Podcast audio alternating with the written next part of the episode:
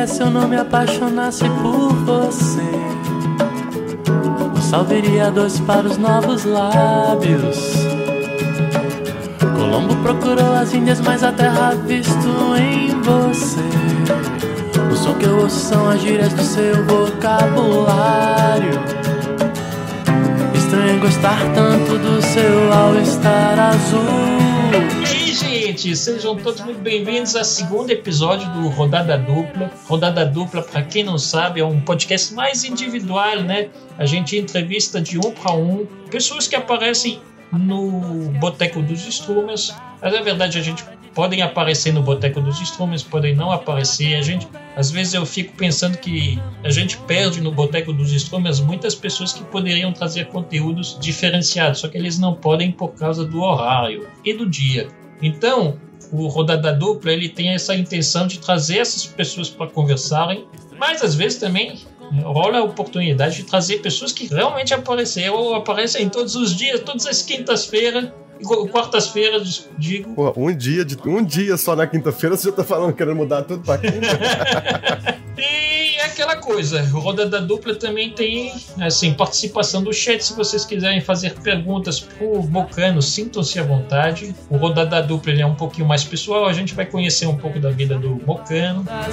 Laranjeira satisfeito sorri quando chego ali entro no elevador, aperto 12 que é o seu andar. Não vejo a hora de te encontrar e continuar aquela conversa que não terminamos ontem. Vamos lá, primeira pergunta, na verdade, nome, cidade que nasceu, idade, se, se quiser.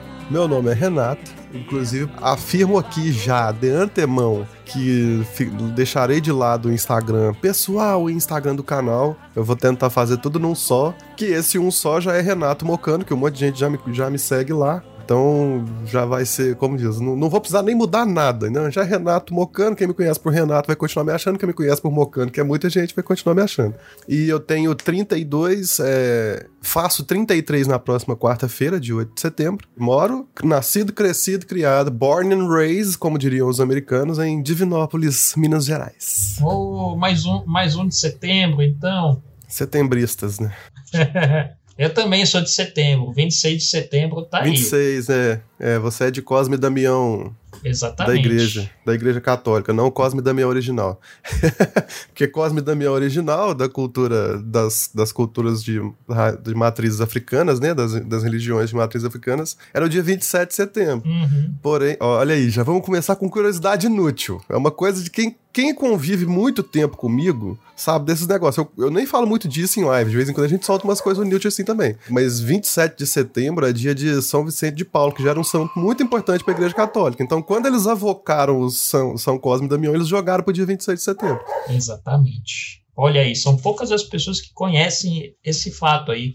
Eu sou única, uma das poucas pessoas que conhece porque eu sou interessado, né? Meu nome é Damian, São Cosme e Damian. Por, por, conta do dia que você nasceu? Pior que meus pais contam que não tem nada a ver. Ah, então foi uma beleza de coincidência. Uma então. belíssima coincidência. Mas vamos lá, então. A, a música que a gente ouviu no começo chama All Star. All Star do Nando Reis. De Nando Reis, é. E eu jurava, assim, eu peço para todas as pessoas que entram aqui, que vêm por rodada dupla, de separarem cinco músicas que elas gostam, assim, que, que marcaram a vida dela de um jeito especial porque eu acho que as pessoas assim, as pessoas elas são de certa forma marcadas pelas músicas que elas ouvem, né? A, a, música tem geralmente é lançada num período histórico, né? E essas músicas geralmente elas têm, elas dizem muito sobre o momento que elas nasceram. E aí é por isso que eu falo para separar em cinco músicas. A ideia é montar uma playlist com as cinco músicas de todo mundo né, que vai participar aqui do Rodada Dupla, para no final criar uma playlist gigantesca de 250 músicas. Então ele separou as cinco músicas dele e eu jurava que eu ia receber cinco sertanejos. Quando ele mandou a All Star, eu falei: Ó, oh, peraí, o que que tá acontecendo aqui? O mundo tá diferente. Cara, e eu falei, eu demorei e falei com você que, tipo, pra mim é um, escolher apenas cinco músicas para mim que marcaram minha vida, assim, é muito difícil, porque eu sou uma pessoa muito musical. A, a, família do meu pai inteira é família de músico, tipo, nenhum, ninguém foi profissional, mas todo mundo sabe tocar algum instrumento. Tipo assim, raros os meus. Meus tios sabem tocar, todos os instrumentos. E aí sim, eu tenho um tio, meu pai é, é apaixonado com Roberto Carlos, então qualquer música Roberto Carlos vai pegar o violão e vai tocar. É, eu tenho um tio que é muito apaixonado com samba mesmo, aquela coisa de fazer como se fosse o violão de sete cordas, que ele sai dedilhando as músicas inteiras. É maravilhoso ver meu tio Amans tocar. Já tem um outro tio que gosta mais de uma música mais popular e sertaneja, que é o tio Zé Francisco, e tem um outro tio que é muito mais MPB total. Então, tipo assim, a gente crescia nas festas de família, as festas de família do meu pai, é música o tempo inteiro, é violão, cerveja, churrasco, churrasco, assim, o tempo inteiro. Não é festa da família do meu pai se não for com violão. Então, assim, a gente é muito musical aqui em casa. E eu, do mesmo jeito. Então, por exemplo, eu pegar cinco músicas da minha vida inteira, eu até brinquei, eu podia pegar cinco músicas por ano, ou cinco músicas por momento da minha vida. Mas aí, assim, eu tive que pensar muito, muito, muito, muito mesmo para escolher é, as cinco, sendo que quatro eu escolhi com uma determinada facilidade, e a última eu já demorei um pouco para escolher, aquela quinta lá, que a gente ainda vai falando, né? Que foi mais por um por um asterisco que tem na música e na letra na, dela em si, do que pelo efeito que ela tem, né, na minha vida, sabe, assim, de um todo. Ela me fez abrir, ter uma visão diferente de muita narrativa em cima da própria música, que muita gente até já criticou e tal, mas, enfim, a gente vai chegar lá. Sobre o fato de ter Nando Reis, eu sou uma pessoa muito eclética. Então, tipo, eu gosto muito de sertanejo, gosto muito de MPB, gosto muito de rock nacional. E aí, assim, música internacional é que eu gosto menos, mas gosto. Entendeu? Adoro Queen, tipo, muito, muito mesmo, muito influenciado, assim. Mas gostei muito mais e vivi muito mais, muito mais o rock brasileiro. Aquele rock dos anos 80, de Barão Vermelho, de, de Engenheiros do Havaí, que eu gosto muito. De Nenhum de Nós, Paralamas, essas coisas assim me influenciaram mais. E aí eu pergunto por que All Star? Por que All Star está em primeiro lugar na sua lista? Porque All Star está em primeiro lugar na minha lista e propositalmente em primeiro lugar. É a música que eu e a Renatinha a gente tem como música nossa.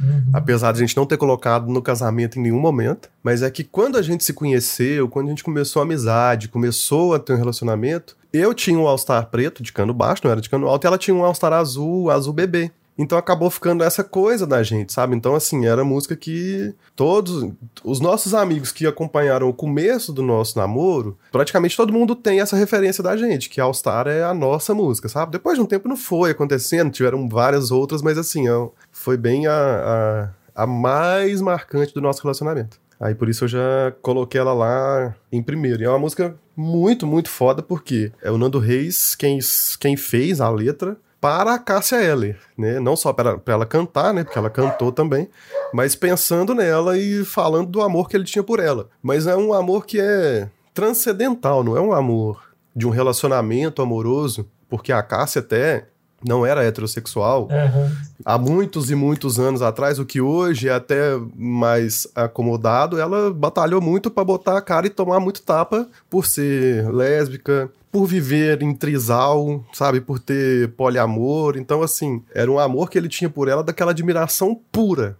Eu te amo muito porque você é a pessoa mais especial que existe para mim. Então eu adoro chegar no, no, na sua casa e ficar conversando com você por horas e horas, entendeu? Legal. E você, Mocano, você toca algum instrumento? Você falou que seus tios tocam, a, sua fam a família do seu pai toca tudo o instrumento. Você toca algum? Sim, toco. Eu toco violão. Toco pouca coisa de viola, porque eu não. Viola caipira, não, não aprofundei muito a minha, tá até aqui quebrada, eu preciso mandar arrumar. Aprendi a tocar o ukulele, que não é tão difícil, porque meu sobrinho. Minha irmã deu meu sobrinho de presente, então eu acabei aprendendo alguma coisinha. Mas já toquei baixo também, porque na adolescência eu tive banda de deep rock, pop rock. Quem não teve, né? É.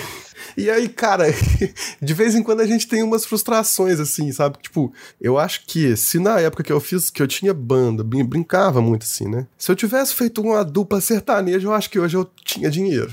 Eu acho que eu teria alguma coisinha hoje. Mas não sei, não sei, não dá para voltar no tempo. O curioso é que uma coisa que eu falo muito, que eu acho que o instrumento que eu acho mais bonito de ouvir, sabe? Admiro muito ouvir, admiro muito, porque eu fico vidrado em quem toca. É sanfona, em alguns lugares é a gaita, né? Pro, pro gaúcho não é a sanfona.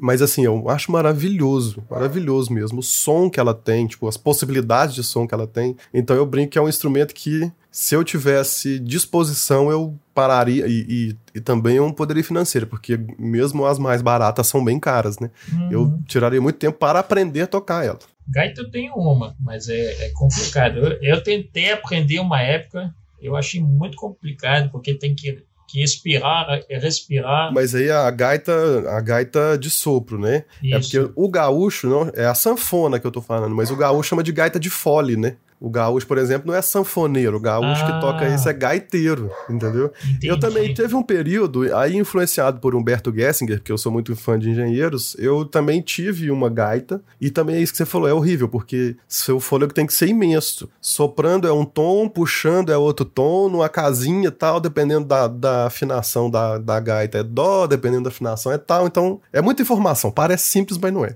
Agora a gente vai entrar em termos técnicos aqui. A gaita para você é a de fole? É aquela do, dos escoceses que.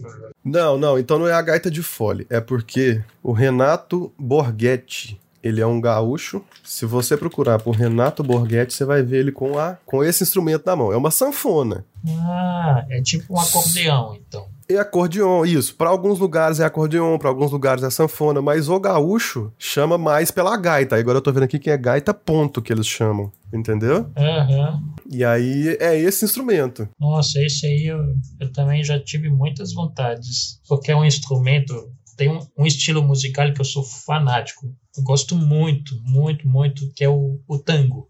Gosto uhum. muito de ouvir tango.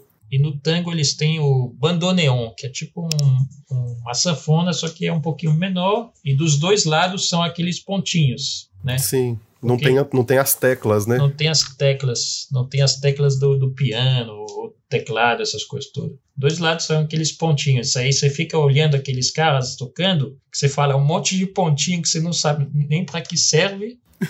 e, e, sai um som sempre muito bonito, do, o som do tango. E eu fico de cara, assim, eu sempre quis tocar bandoneon, só que o bandoneon é um, um instrumento que já assim, praticamente está sumindo, até do, dos próprios músicos é, argentinos, né?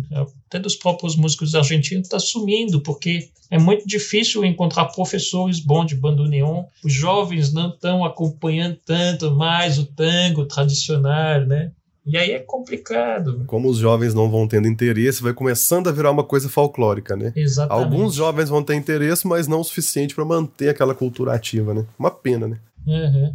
Aí a, a, a pergunta do Darley acaba sendo muito boa. Como é que você conheceu a sua esposa, Renatinha? É, então, a gente, a gente se conheceu por amigos em comum eu estudava, eu estudava na escola já no ensino médio. Olha que, olha que coisa, a minha, minha, a minha idade é tipo assim, escolar. Escolar não, eu não, eu sou um ano mais velho do que ela. Eu sou de 88, ela é de 89. Então a idade escolar também foi diferente. Quando eu entrei no ensino médio no meu primeiro ano, eu estudei com uma turma, uma galera e fiquei amigo de um cara que até foi nosso padrinho de casamento, o Juninho. Ele tomou bomba e eu continuei no segundo ano. E aí, tipo assim, mantendo a amizade que a gente sempre teve, eu sempre ia na sala dele para trocar ideia, conversar com ele na hora do recreio. E aí é a turma que é a mesma turma que ela estudou desde pequeno, ela caiu na sala dele. Então eu acabei conhecendo essa turma também fazendo amizade. E aí, aniversário de um, de um amigo nosso, no sítio dele, fui para lá e tal, e, e ainda não conhecia ela. Aí cheguei lá, estava até jogando truco.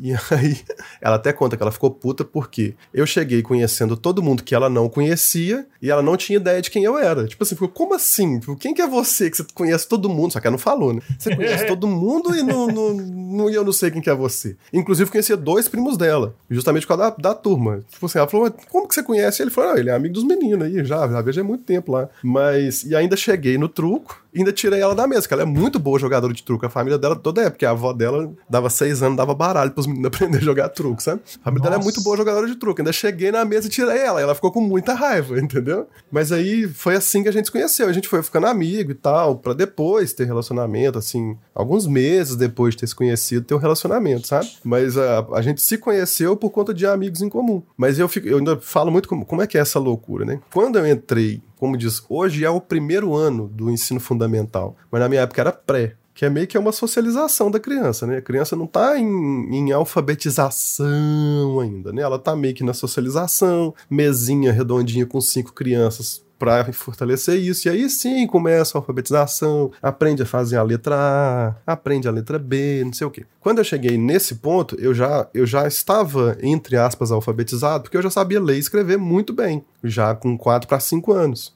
E aí o, pessoal da escola aqui perguntou: minha mãe, vocês não queriam que eu já entrasse para a primeira série? No caso, hoje é o segundo ano.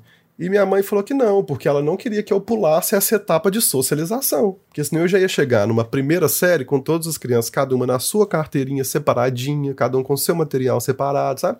Isso influencia muito, né? E aí depois eu fui fazer essa análise, por exemplo, tipo assim, se minha mãe decide que eu pule, eu estaria dois anos à frente, por exemplo, da Renatinha, por exemplo, minha vida certamente seria completamente diferente. Todo meu círculo de amizade seria diferente, é, todo, todo o caminho que eu percorri seria diferente por, um, por uma única decisão, né? Tipo, e como é, como é que é Aí entra naquela teoria da, da borboleta, né? Do, do bater de asa da borboleta de um lado, cria um tufão do outro. Quanto disso, uma pequena decisão muda uma coisa inteira.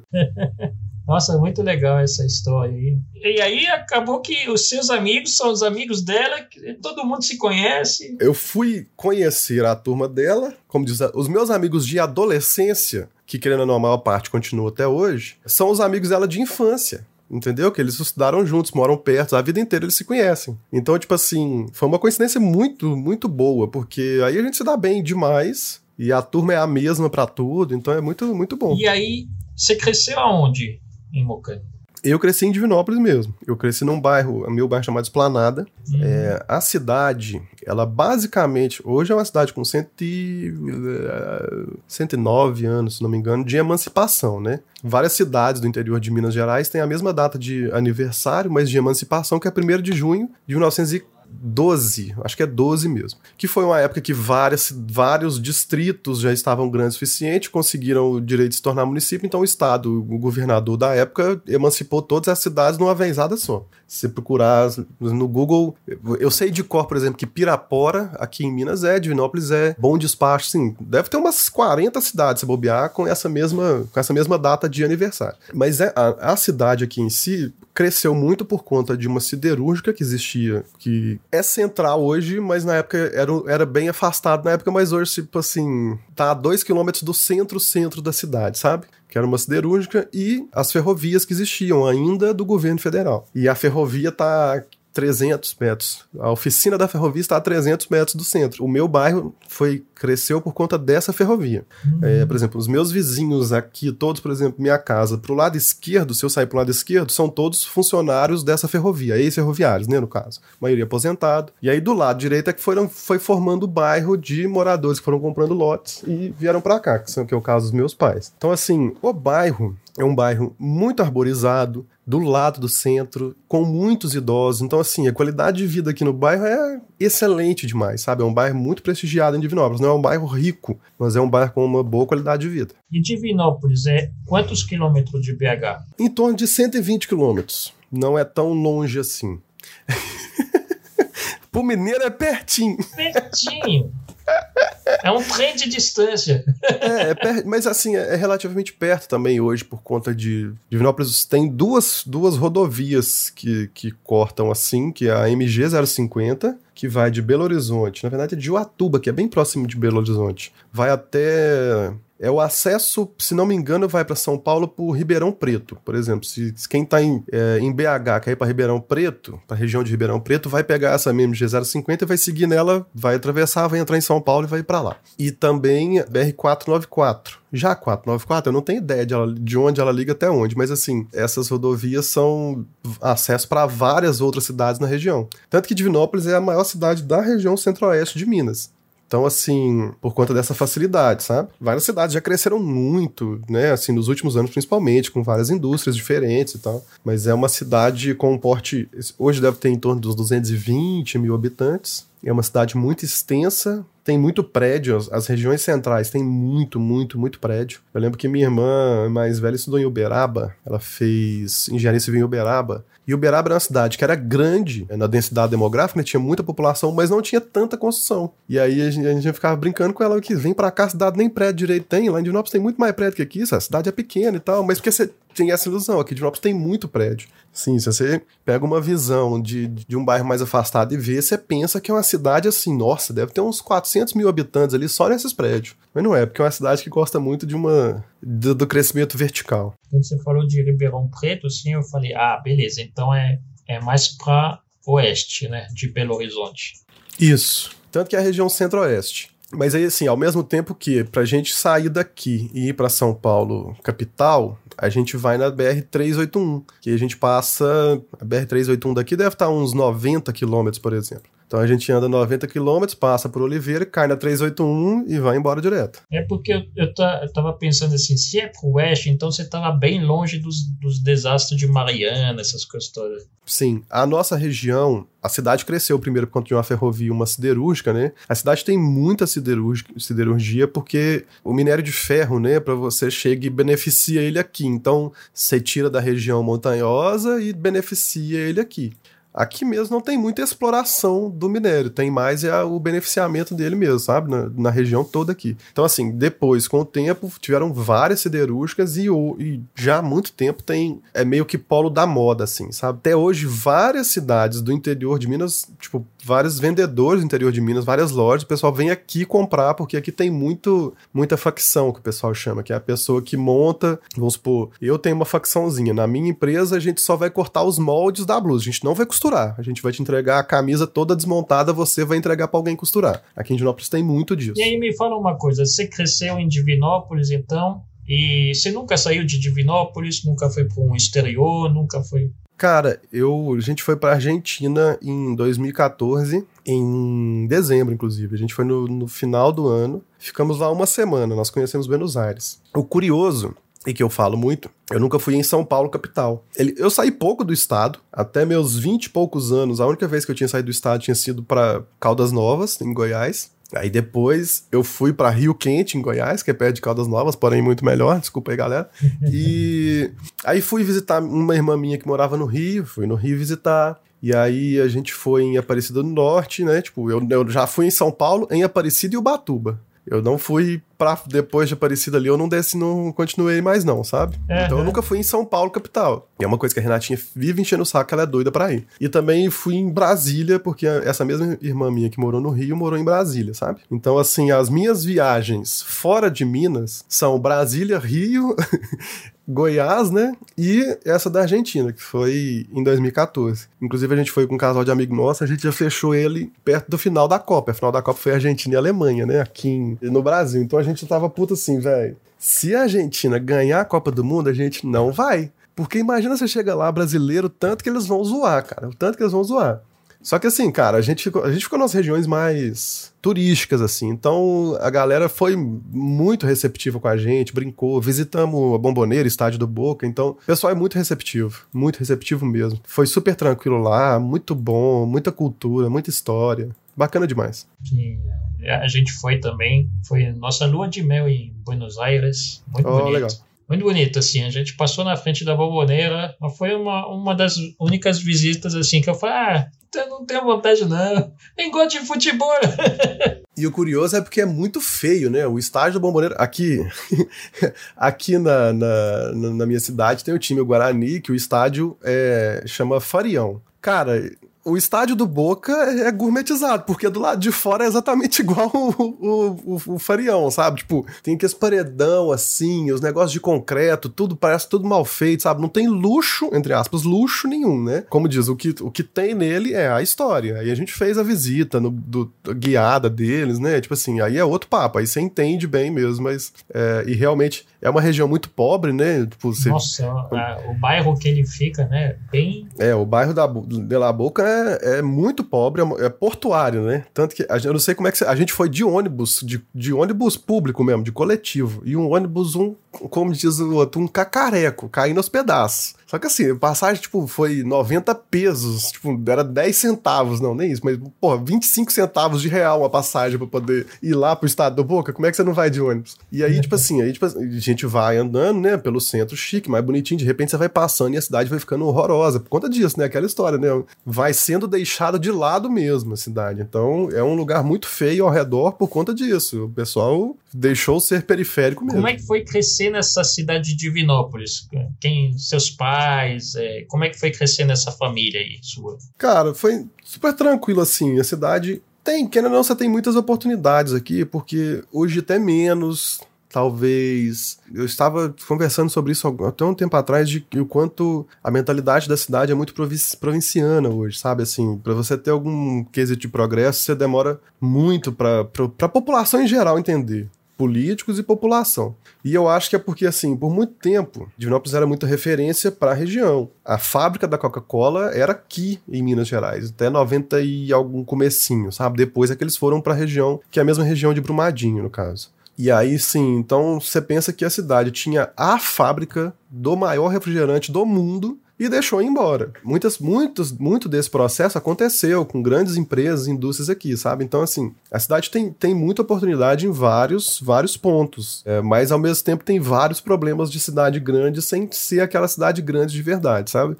Eu fui assaltado talvez uma única vez na minha vida, é, uma única vez na minha vida, sabe assim. Não, nunca tive problema disso. Como disse, a região que eu moro é muito boa, não tem a gente não tem muitos problemas assim, sabe? É raro a gente ouvir falar. Uhum. A qualidade de vida é boa. Muito boa, assim. Como eu disse, principalmente na minha região, sabe? É como é uma região mais central, você não depende de, sei lá, você não depende de ônibus para nada, né? Se você, vamos supor, né, um, um, jovem adulto, né? Ativo, assim, que consegue se deslocar sem nenhum problema, sem nenhuma. Você não tem muita limitação morando na região que eu moro. E como é que é o Mocano na escola? O Caim é comportado? Então, cara, só que tinha um problema muito grande, cara. Eu sempre fui bom aluno, sempre aprendi muito no visual, sempre, sempre, sempre, sempre. Tanto que hoje eu tenho muita dificuldade. Qualquer coisa que eu vou assistir, é, aula online, qualquer coisa assim, eu tenho muita dificuldade. Eu não consigo ter a mesma percepção, o mesmo foco do que se estivesse dentro de uma sala de aula. Então eu sempre aprendi as coisas muito fácil, nesse sentido, tá? Dentro da sala de aula, anotando, né? Então eu sempre fui bom aluno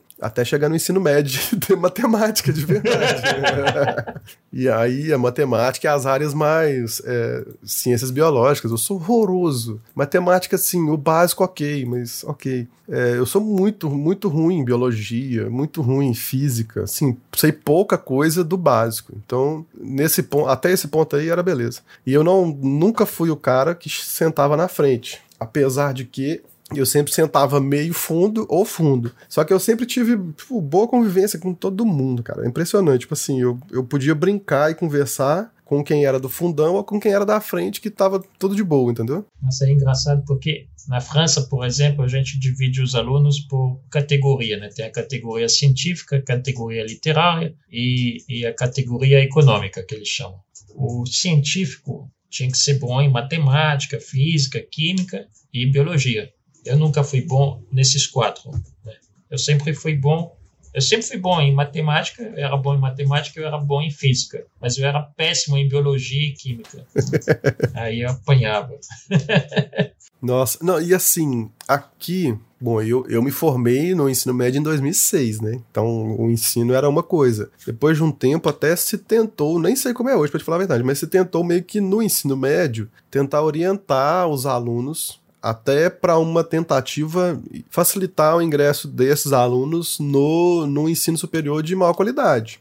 Porque, por exemplo, para você. Hoje a gente faz Enem, né? Para tudo. Mas na minha época a gente tinha que fazer as provas da Universidade Federal, passar na primeira etapa para ir para a segunda etapa fazer a prova e aí sim saber se você ia passar ou não. Então, quando eu estava saindo, eles estavam querendo fazer essa. mais ou menos essa orientação pela, pela vontade do aluno. Quando ele chegasse no primeiro ano, eles iam, né? Primeiro ele fazia o primeiro ano normal, mas o segundo e o terceiro ia ser mais orientado de acordo com, com as notas dele do primeiro e com a vontade dele, sabe? Mas com certeza não foi para frente, porque aí veio o Enem para, como diz, o Enem meio que, que iguala isso, né? A gente tem alguma coisa muito parecida com o Enem na França, que chama brevet, que é uma, uma prova muito parecida. Ela, ela pega algumas matérias que chamam de chaves, né? Que é matéria de história, geografia é chave, matéria de francês é chave e matéria de tem mais uma matemática. Uhum. Essas três chaves matemática, francês e história e geografia. E aí é, uma grande prova, assim, é um dia inteiro de prova e já te dá meio que uma média sobre o aluno que está ali. Né? Só que é no final do, da oitava série. É no final da oitava série essa prova. É meio que já levar para o ensino médio desse jeito que você falou, né? Exatamente. As, as classes, né? As categorias. E aí, se você for muito mal nessa prova, você não tem direito de ingressar na, no ensino médio. Não tem direito. Como assim? Público? público, é, você não tem direito de ingressar no ensino médio. E aí, se você for muito mal nessa prova, você tem que escolher outros caminhos, que é tipo escolas profissionalizantes, escolas técnicas, você vai por outros caminhos para chegar onde quiser. Mas esse ir muito mal é muito mal quanto? Tirar menos da média em todas. Caramba, e a média era o quê? 60%? Não, é 50%. Ah, a média é o meio mesmo. Ah, tá. É o meio mesmo. É, ok, não, aí, aí, não, beleza. É meio que aquela ideia, né, cara? Pixe, esse cara aqui já não tem isso tudo não vai ser para ele, não. Vamos deixar ele virar operário. Vamos botar ele na linha de produção. Mas aí que tá. É, é porque fica na cabeça, e aí que eu, que eu acho muito ruim, porque fica na cabeça do aluno que escolas profissionalizantes são ruins, né? Tem são esse... ruins, é. E não, escolas profissionalizantes tem, formam a classe base do, dos trabalhadores. Ou seja, se você não tiver operário, se você não tiver é, cozinheiro, se não tiver garçom, se não tiver um monte de coisa que são importantes, cozinheiros principalmente, os, os chefes de cozinha. Os chefes de cozinha, todos franceses aqui que fazem sucesso aqui no Brasil, fizeram tudo escola profissionalizante. Pois é, pra você ver. Não, e assim, cara, há muito tempo atrás, eu vi um relato de um cara que eu não lembro quem que é, porque faz muito tempo mesmo. E o cara era um fotógrafo, ou designer. Eu, eu acho que ele era designer gráfico. Você vê, na, é tão tempo que a gente ainda chamava de designer gráfico. Mas era um relato dele, eu acho que o cara era até desenhista e ele contando isso, que ele voltou pro bairro dele, ele cresceu em São Paulo e tal, em periferia, e ele queria estudar, então ele saiu cedo do bairro, entre aspas, né, pra poder estudar e fazer as faculdades e tal. E que quando ele voltava, ele encontrava os amigos de infância dele sem estudo, porém com casa, com carro, tudo estabilizado financeiramente. Mas por quê? Porque essas pessoas foram fazer os cursos técnicos, né, as profissionalizantes já logo no ensino médio, e como diz, depois eles não foram atrás de faculdade porque eles já tinham o emprego deles garantido, né? É claro que numa época com melhor situação de emprego. E ganhando muito mais do que ele recém-formado com curso superior. Então, tipo assim, cara, a mentalidade não pode realmente ser essa, né? Que nem você falou, tipo, dá a entender que o negócio é ruim, sendo que na verdade, além de essencial, é algo que te dá um futuro também, né? Porque você é um trabalhador, trabalhador braçal, que você não é ninguém, muito pelo contrário. E aí você acaba vendo de lado, assim, pessoas que são super importantes, eletricista importante para a sociedade, é, é, escola profissionalizante, cozinheiros são importantes, é, mecânicos são importantes. E esse cara falava justamente disso, tipo assim, que no Brasil, hoje, querendo ou não, a primeira coisa que você vai medir a realização da pessoa, é por isso que ele, ele fala, eles estavam estabilizados financeiramente, porque os caras ganhavam cerca de 3, 4 mil reais por mês, enquanto ele estava acabando de formar, procurando vaga para ganhar 1.500 reais. Entendeu? Então, tipo assim, era uma diferença, uma disparidade muito grande. Até isso tinha que se valorizar, porque, pô, a pessoa vai ganhar um bom dinheiro, ela pode trabalhar muito mais, né? Fisicamente, o desgaste maior do que a pessoa em outras áreas, né, de conhecimento. Porém, você vai ter, talvez você ganhe muito mais do que muita gente que tem curso superior. E no Brasil, não. No Brasil, com certeza, você vai ganhar mais do que muita gente que tem curso superior. Que não dá pra evitar não se pode escolher. E aí você falou que você tem uma irmã, você tem mais irmãos? Cara, prepara a conta. o meu pai tem um filho antes de se casar com a minha mãe. Então eu tenho um irmão. E aí casou com minha mãe, teve minhas três irmãs mais velhas e eu. Então já são cinco. E aí meus pais se separaram, depois de um tempo ele conheceu uma moça e casou com ela e teve mais duas filhas. Então eu tenho um irmão nascido em 72, que fez 39 anos esse ano, e a minha irmã mais nova, que é inclusive a minha filhada de batismo, ela nasceu em 2010. então eu tenho muito irmão. No casamento do meu pai com minha mãe nós somos quatro, três irmãs mais velhas.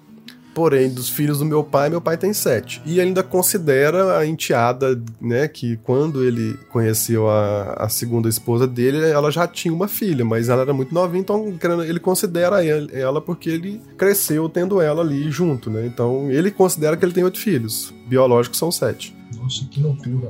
É. Muito irmão, então. Muita sim, irmã, sim. no caso, né? É, muita irmã. Nós somos só dois homens, são cinco mulheres. Você tem contato bom assim com as suas irmãs? Sim, a gente convive muito bem. Inclusive, essa minha irmã mais nova, que é a minha filhada, aí tem uma mais velha que ela, que é de 2008. Então esse ano ela fez, agora em agosto, ela fez 13 anos, né? Então são duas, é uma adolescente e uma pré-adolescente. E essa mais nova, ela é muito boa desenhista, assim. Do nada ela começou a desenhar as coisas, mas ainda tá naquela fase de ficar com vergonha das coisas que ela desenha, sabe? E ela desenha muito bem. Inclusive eu, eu falei com ela e quero que ela desenhe os badges de subs, que eu quero trocar as badges subs, que as badges subs do meu canal são muito genéricos, inclusive são o troféu do PlayStation, que eu nem tenho PlayStation. Vai tá lá bronze, prata, ouro e, o, e a platina, né? Uhum. Então eu queria que ela desenhasse para mim, sabe? Eu só ainda não tenho a ideia do que desenhar e passar pra ela desenhar, sabe? Mas ela desenha muito bem. E foi uma coisa que a gente nunca, nunca soube, assim. Ela desenvolveu com talento e agora vai com treino, né? E com prática e tal. Nossa, que legal. Mas a gente tem uma relação muito boa.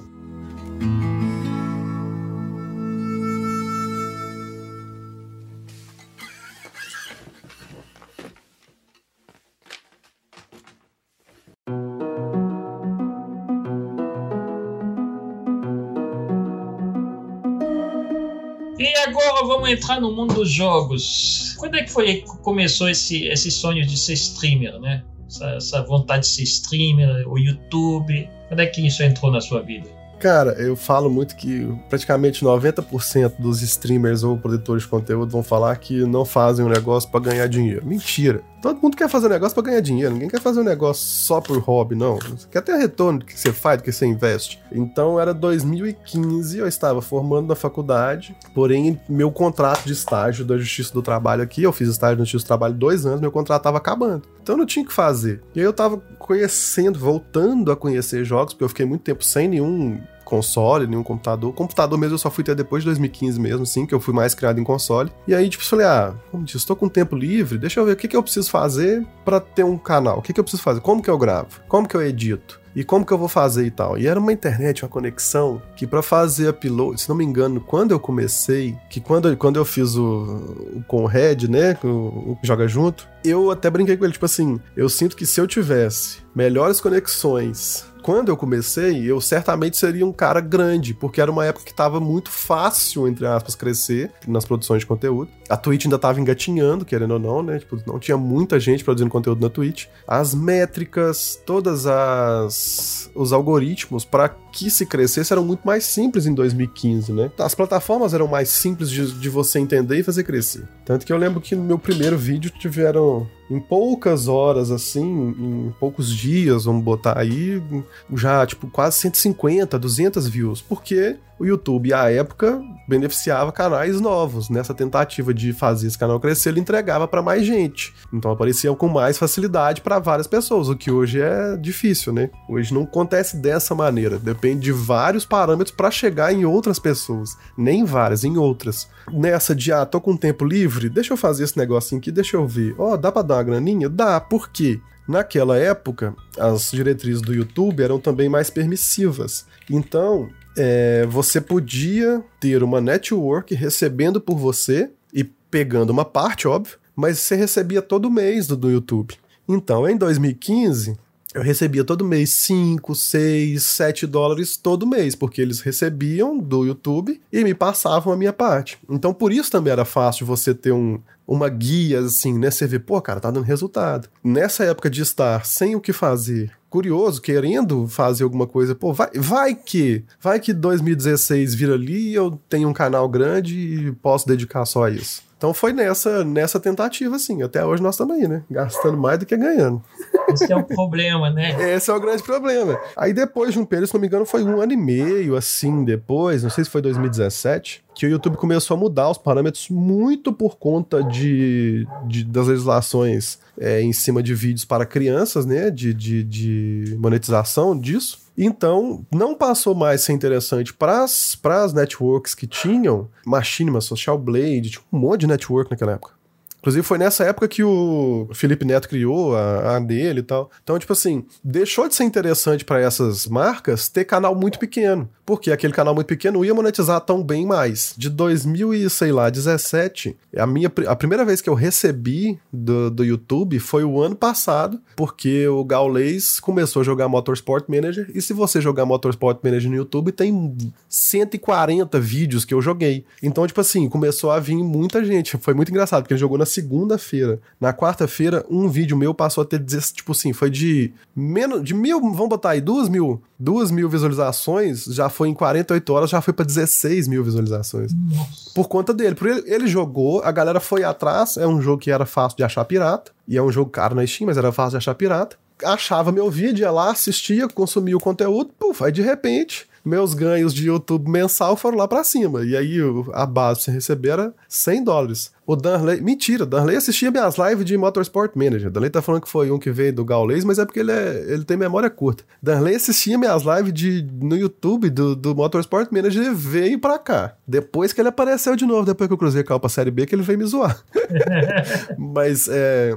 Então, assim, tipo, foi um ato muito grande, de um monte de vídeo lá e, e não ter de onde receber. E aí eu brinco muito que quando a gente recebe das plataformas, a gente não tá recebendo, não. Porque a gente já gastou muito pra chegar naquele ponto ali e receber, se você for comparar, você já pagou muito mais. É tipo aquele cara que joga a vida inteira na loteria todo dia. Todo dia joga na loteria, com 80 anos ele ganha um milhão. Não ganhou, ele só pegou de volta que já colocou lá, entendeu? Exatamente. É o problema, porque você fala disso da- do que a gente gasta, se for parar só pensando que você gastou de periférico, quad, quad aí que você tem, ou a cadeira que você tem. ou- Sim. Então, e aí, mas aí, por exemplo, o quadcast, o microfone até que realmente foi mais um gasto. Mas a cadeira e a minha placa de vídeo já foram mais com a ajuda dos viewers, de donates, de subs e tal. Que quando você chega num momento que é, é aquele momento que eu ainda não estou, estou lutando muito para chegar. No momento em que você tem uma comunidade ativa o suficiente para te dar não só visualização, mas te dar engajamento e te dar um retorno financeiro, às vezes não só com a donate, às vezes faz um bitzinho aqui, dá um subzinho ali e te ajuda numa meta. Eu acredito que hoje o que eu mais preciso, que aí a minha opinião, assim, eu tava até pensando nisso, que a minha maior opinião impopular, principalmente no mundo do streamer, é que o lurk não te ajuda tanto quanto você pensa. Porque é melhor você ter um chat com quatro pessoas e as quatro pessoas conversando do que ter um chat com dez pessoas e ninguém conversando. Sim. Entendeu? Por um lado, você vai passar um AD e daquelas 10 pessoas, vamos supor que 5 pessoas vão ver, enquanto o chat conversando, talvez duas pessoas vão ver. Porém, para a plataforma que você está apresentando seu conteúdo, a plataforma vai ver. Porque a plataforma tem todos. Você consegue acessar no seu, no seu Analytics aí da Twitch, todos os chats. Aliás, no Stream Elements dá pra ver isso. Se você chegar no seu Stream Elements, você vê as pessoas que mais comentaram no chat, os emotes mais comentados no chat, sabe? Esse tipo de coisa. Então, assim, é um registro que se tem dentro da Twitch. Então isso também é um parâmetro para a Twitch entender que você é relevante para ela e não ser só mais um. São gastos que você faz, por exemplo, claro, quando você monta o computador, geralmente você monta para fazer a stream. Aí você começa do zero. Então quando você chega no, no, momento, a minha placa de vídeo foi assim, cara. Eu comprei ela parcelada e botei a meta da parcela todo mês. Eu lembro direitinho que a Harumi teve, um, teve uma vez que era Acho que a gente estava entrando em setembro. Ela bancou a meta, fez setembro, aí agora eu vou mudar a meta. Ela esperou eu mudar a meta, fez outubro, esperou eu mudar a meta, fez dezembro e falou: agora você mudar a meta que eu tô afim de pagar dezembro também. Aí, tipo assim, ela mudei a meta, ela pagou setembro, outubro, novembro, dezembro. Uhum. Algumas coisas até que foi nesse retorno do público, mas a maioria você paga para fazer o conteúdo, você paga para trabalhar. Eu não faço essas metas porque eu sou muito ansioso. Eu não gosto de fazer meta por um negócio que fica assim, fica parecendo que você tá forçando, sabe, aquele viewer a te ajudar, sabe? Ele não tem essa obrigação. Mas, por um lado, eu vejo que estimula o viewer a te ajudar. Quando eu, eu fiz a meta de, do casamento civil. E aí o Pelau veio, viu lá que era meta de casamento, bancou ela inteira. Era 750 reais. Ele fez a doação de 750 reais. É, o Pelau é, ele é, ele é investidor, ele mora no Chile, ele, ele é muito do público do Rocket League. Ele já ajudou muita gente, assim, sabe? Então, quando ele me viu, ele veio do Celord no meu canal, o Celord na época ainda era Marcelo na Humilde. Ele veio e tal, conheceu o canal, e eles chegaram, eu falando em espanhol, eu falando em espanhol, ele já me deu 50 reais, porque eu falava bem espanhol. aí eu brinquei com ele e tal. E aí ele, ele cumpriu a meta, e a meta ficou lá, toda azulzinha 100%. E aí veio o pajé, o pajé o déspota, e ele foi e deu 100 reais, porque ele achou que a meta tava zerada. Ele não viu que a meta tava 100%, mas ele queria ajudar. aí eu já transferi essa meta, esse, essa ajuda pra outra coisa. Então, assim, a meta, ele incentiva a pessoa a te ajudar. Isso eu já reparei nas minhas, minha experiência própria. Tanto meta de sub, quanto meta de, de doação, mas é, desde que ela não seja muito grande também, né? Então, assim, tem que ser algo participativo. O meu problema é que justamente eu sou muito ansioso e eu não consigo. Tipo, eu coloco, coloco ali me dá 100 reais para comprar, sei lá, um microfone. Aí eu vou lá e compro um microfone, porque eu sou muito ansioso. eu não consigo É. esperar me darem. Então, aí você pode fazer o que eu fiz com a placa de vídeo. Parcela da placa de vídeo. Parcela do microfone. Aí você bota lá. Se alguém te der, você. Pô, galera, vocês ajudaram a pagar e tal. Pronto, você só tá repondo o que você já pagou, né? Talvez seja uma boa mesmo. É, deve ser, eu, eu acho que eu vou fazer isso da próxima vez, porque aí eu já pago, mas aí É. O que vem repondo, você já tá lá, né? Acho que eu vou fazer isso nas próximas. Porque realmente eu, eu tenho esse problema, que eu, eu não consigo ainda mais assim, tipo, você precisa de um microfone para streamar. Não tem o que fazer. Tem, tem gente que faz sem microfone, sem vídeo. Eu, eu já acho complicado porque eu sempre É. acho que você tem que colocar a cara pra, pra, pra tapa, né? Uhum. Você falou da ansiedade e falou disso. Eu comecei sem câmera, fazia com o meu celular aqui, mas o aplicativo saiu da loja porque ele burlava as regras e tal, claro, né? Porque eu queria que fosse pago, então. Mas aí eu botei a meta de comprar webcam e tal. E aí, tipo assim, cara, tava. Tava com 90% da meta alcançada já, tudo lá no meu PayPalzinho bonitinho. E aí acabou entrou de promoção a câmera. Pô, era, vamos supor, era 90 reais que eu tinha, a câmera era 110. Falei, vou comprar a câmera, já tem 90 reais, tiro, tiro o 110 do meu bolso. Comprei a câmera, só que eu fiquei quietinho, cara. Aí eu até que tirei um clipe, eu não. Na época ele era Tucano, agora ele já mudou. Aliás, ele, na época ele era Gamer Zone, agora ele é Tucano, Tucano Z. Ele chegou e falou, pô, falta só 15 reais. Tuf, doou. Então tá aqui 15 reais pra você comprar a câmera e botar a cara, porque eu tô doido pra ver sua cara, porque você fala que você é narigudo, só eu que sou narigudo, tipo assim, ainda brincou ainda. Aí, tipo assim, eu fui e falei, não, cara, obrigado, sei o quê. Depois eu falei com falei, não, mano, obrigado e tal, eu já tinha até comprado, você ajudou demais e tal. Mas tem hora que você não dá conta de segurar mesmo, não, você compra e pronto. Mas é, é o problema é isso, é que eu fico muito ansioso, assim, de... Por exemplo, o monitor. O monitor que eu comprei, comprei um novo monitor, porque o meu outro apareceu uma linha de, de pixel morto no meio. E aí você fica, Ai. Uhum. você fica, tá, beleza, eu vou colocar uma meta para comprar um novo monitor. Mas aí você vai ficar olhando todos os dias para aquele para aquela linha de pixel morto. Pra aquela linha. Tem... É, não, aí não tem como, não. Aí a sugestão que eu te dou é o que eu fiz com a placa de vídeo. No caso, a placa de vídeo, eu precisava, óbvio, né? Porque eu tinha uma placa de 2 GB pra ir pra uma de 8 GB, beleza. Porém, tipo assim, a placa de vídeo entrou numa promoção muito boa também na Kabum. Ainda consegui comprar parcelado, é o que eu falo. Eu comprei parcelado, ela custou 735 reais com frete. Hoje essa placa é 1.600 reais. Eu falei, se eu soubesse, eu tinha comprado umas três logo de uma vez, que eu vendia depois, né?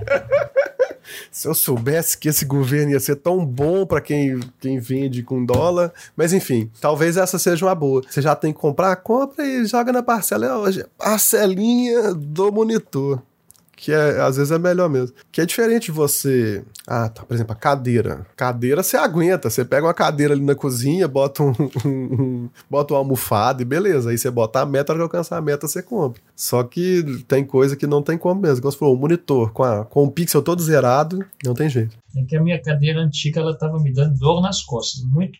Assim, era era batata, assim, eu passava duas horas na, na cadeira, eu já ficava com dor nas costas, porque ela tinha um problema. Eu comprei a cadeira, só que na hora de, de eu acho que na hora de montar a- o assento, você deitava um pouquinho no assento, ele uh, partia para trás. Uhum. Aí eu não conseguia me encostar na- no assento, eu ficava sempre Sim, ficava meio solto, né? e aí, por causa disso, ficava ali reto.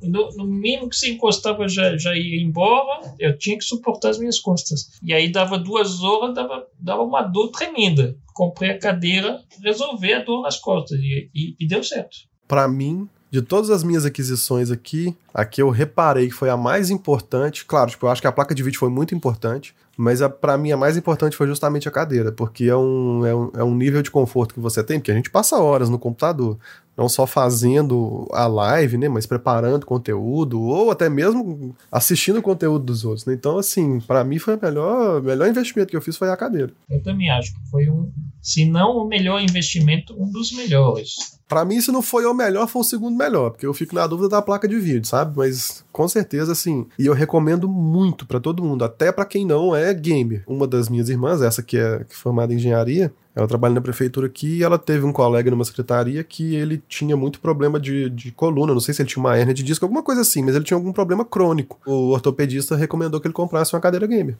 Aí ele levou a cadeira pro local de trabalho dele, porque ele fica seis horas sentado direto. Então, como é que você senta numa cadeira que não tem essa. Você já tem um problema, que você não consegue curá-lo, né? Assim, você tem que tratá-lo. Então, isso só pioraria. Agora me fala uma coisa: por que, que você largou direito para ser streamer? Então, na verdade, eu não larguei, né? Eu formei, advoguei e sempre mantive ali meio a meio, porque eu tive uma epifania muito grande quando eu estava em 2011, que eu fui entrar para a faculdade, eu fiz um curso técnico no Senai de construção civil, de edificações. Então eu tenho curso técnico de edificações. Eu trabalhava, comecei a trabalhar em 2011 na empresa que é a concessionária de o pedágio aqui, né? A concessionária da rodovia, essa 050 que vai até o interior de São Paulo e vai para perto de Franca e Ribeirão. E tipo assim, cara, com um mês de empresa, a menina da RH chegou para mim e falou assim, ó, pessoal, e trabalhando na área de engenharia por causa do curso técnico o pessoal da engenharia gostou de você e um outro cara que, tipo assim, tinha um, um, nível melhor dentro da engenharia queria que eu trabalhasse com ele. E falou assim: ó, só que tem um porém, você falou que você está matriculado na faculdade de Direito. Para trabalhar nessa área, você tem que fazer faculdade de engenharia. Você topa? Eu falei com ela, ah, deixa eu pensar um pouquinho e tal, e no final das contas eu não topei. E aí, não fiquei muito tempo lá, porque eu fui dedicar ao estudo, entendeu? E, e porque o que acontecia? Chegava, o que eu via no trabalho não era o que eu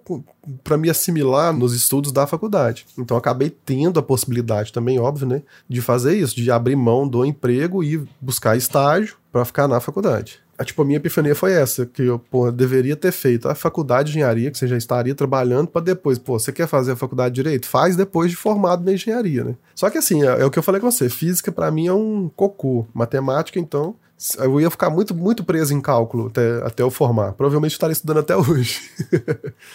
Mas, e aí assim, eu fiz direito e tal, e eu meio que decepcionei muito com o, dia a dia do, do mundo, do, do, do advogado em si.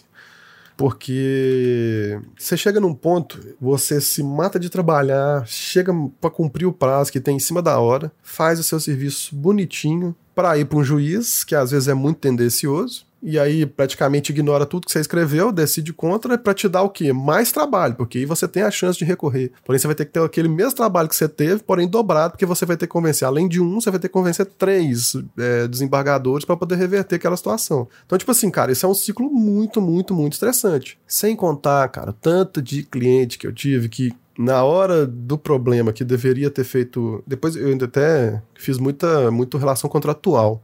Aquela pessoa que acha que você contrata, é só você escrever, você inventa uma empresa, põe seu nome lá, é, Le Français Gameplays Limitada, e acha que isso é uma empresa e faz um contrato desse jeito, de qualquer jeito, aí não recebe, depois precisa correr atrás para receber, e aí a justiça não vai validar seu, o que você fez, porque o que você fez não era válido, não é assim que faz, você deveria ter contratado um advogado no começo. Então, assim, foram, foram alguns casos, assim, que foram meio que minando, né? E óbvio, né? Você ganha um dinheiro no começo, aí de repente não tem mais esse dinheiro, de repente você tem outro dinheiro de novo, de repente você não tem, de repente você tem, de repente você não tem, porque o autônomo, né, não, não tinha contrato com nenhuma empresa, não tinha contrato com nenhum, nenhum relatório assim, nenhum, nenhum, nada fixo assim, então tinha que ir atrás mesmo da galera e meter na cara. Só que chega um momento que você cansa demais, demais mesmo. Então aí eu falei, ah, vou deixar quieto mas ainda sempre nessa ilusão de que você vai chegar no. que a produção de conteúdo vai fazer você mudar. Eu vi um podcast que eu assisto muito do Só um Minutinho, que é do Ed Gama e do Estevam Nabote. Aliás, para quem gosta de comédia, eu recomendo muito assistir, ou, ou ouvir no caso, né? Mas eu, eu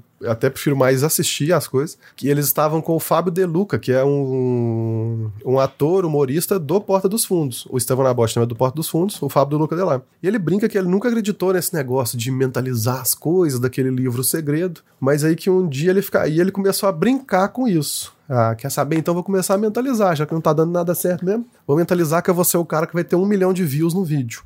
E ficava brincando nisso, vou ter um milhão de views no vídeo, ter um milhão de views no vídeo. E ele é ator, né, assim, que eu vou viralizar. Ele gravou um vídeo ainda no Parafernália, e esse vídeo, depois de um tempo, em dois ou três meses, não sei, chegou a um milhão de vídeos. Ele falou, e falou assim, pô, não é que funciona mesmo?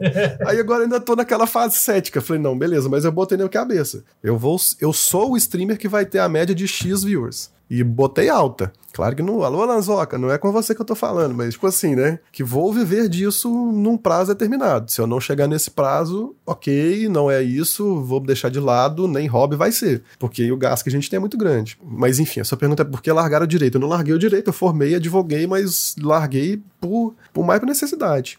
É, tanto é que, exemplo, hoje eu sou motorista de Uber e eu ganho mais e trabalho menos do que quando eu era advogado. Então, a relação é muito fácil para mim ter escolhido isso. Aí, tipo, até porque eu já tenho até mais tempo para produzir conteúdos. Nossa. Tá vendo? Saiu de direito para ser motorista de Uber. E estou satisfeito. Quer dizer, estou satisfeito, mas não com o aumento de combustível, hein, gente? Vamos mudar o preço do combustível aí para real, né, gente? Tipo, vamos transformar o Senhora. commodity aí em produto nosso, né, gente? Porque ficar dependendo de guerra no, no Oriente Médio aí, o dólar vai subir mesmo. Ó, o Rogério falou, continua mentalizando, Mocano. Lei da atração é um fato. É exato, exatamente. Tipo assim, eu sou. Isso que eu tô falando, eu, eu sou muito cético, sabe? Não, não sou, não acredito nisso. Não nisso, né? Ah, não acredito que vai acontecer. Mas eu nunca foquei nisso. Né, de falar assim, pô, então beleza, vamos mentalizar. E eu passei, ainda que um pouco de zoeira, falei, então beleza, vou mentalizar. Eu sou o cara que vai ter a média de tantos mil. Mas o que, que vocês sofrem mais no, Uber? É o preço do, do- da gasolina ou algumas pessoas bolsonaristas que devem pegar?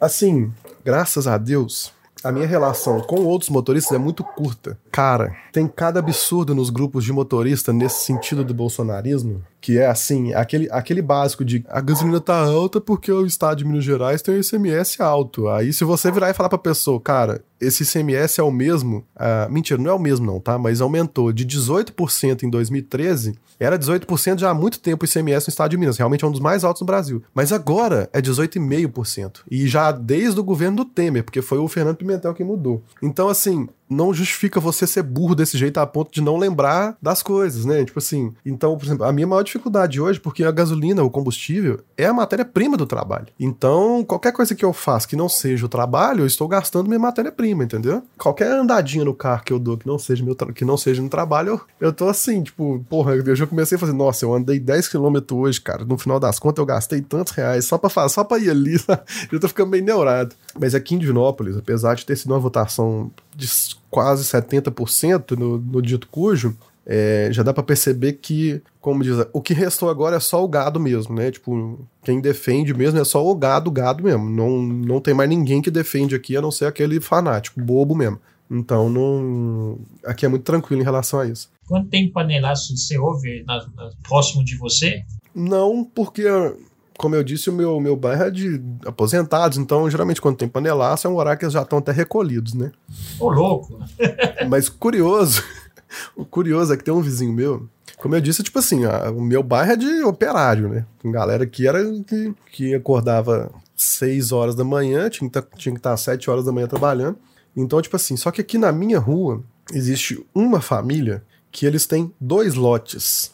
Um lote é a mansão, a casa grandona, e outro lote é uma garagem, uma piscina. Sim, há muito tempo, uma vizinha, minha mãe até comentou isso comigo esses dias. É, os fulano aqui, eles são a casa grande da, da cidade, do, do bairro, da rua mesmo, né? Tipo assim, a casa grande naquele sentido da fazenda antiga, que tinha a casa grande, que era a casa dos donos, e a senzala. Porque o resto é tudo operário e eles é quem são. Não que eles não fossem trabalhadores, tá, gente? Eles não são ricos sem trabalhar, não. Eles são ricos trabalhando, porém de família boa, sempre foram. Mas assim, é sempre um- é uma disparidade muito grande, assim, com o resto da, da rua. Tanto é que a minha rua dos operários, como foi a própria, a própria empresa, a rede, era a antiga Rede Ferroviária Federal Sociedade Anônima. Ela quem construiu as casas para trazer os moradores para cá. Então as casas eram todas exatamente iguais. Aí com o povo foi chegando, mudando, eles foram modificando, ganhando dinheiro, reformando aqui e ali. Mas só eles eram diferentes.